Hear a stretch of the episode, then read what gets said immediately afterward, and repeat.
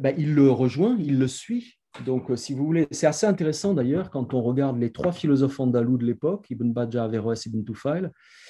on pourrait dire qu'avec Ibn Bajjah, on a le mutawahid, le solitaire. Avec Averroès, on a la société complète. Il n'y a pas de, il n'y a pas d'alternative possible. Avec Ibn Tufail, on a le couple. Quel couple? Le couple maître-disciple. Et Absal le suit sur l'île et il est son disciple. C'est explicite, il, limite, il, tâche de limiter et il y arrive très bien. C'est-à-dire que lorsque le conte s'achève, il n'y a quasiment plus de différence entre les deux. Euh, donc, euh, il est le soufi, oui, on pourrait dire qu'il est le soufi, en tout cas, il est le disciple. Je crois que cette figure-là, euh, elle est fondamentale, même si euh, ibn n'assume pas pleinement son rôle de maître, disons. C'est pour ça que j'ai parlé d'une espèce de, de, conduite d'inspiration un peu malgré lui. Voilà. Donc, en tout cas, il l'accompagne sur l'île. Sur cette île, à la fin, il y a deux hommes et Dieu.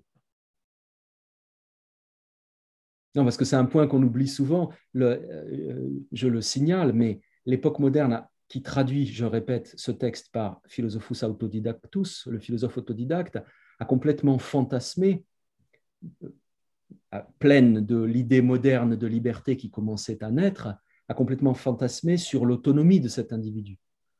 Lorsque vous lisez les comptes rendus de ce texte au fil du temps, vous avez toujours une formule qui revient, que moi-même j'ai employée bien des fois, à savoir que euh, aider des seules forces de sa raison, l'individu gagne pas à pas, aider des seules forces ou du seul secours de sa raison.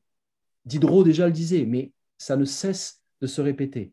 Mais c'est oublier que sur cette île vide d'hommes, il y a à la verticale des têtes Dieu et que rien n'a lieu sans lui. Il est même découvert, non pas seulement comme l'auteur du monde, non pas seulement comme l'auteur qui maintient le monde dans son être, mais il est découvert comme l'agent des actions de toutes les choses.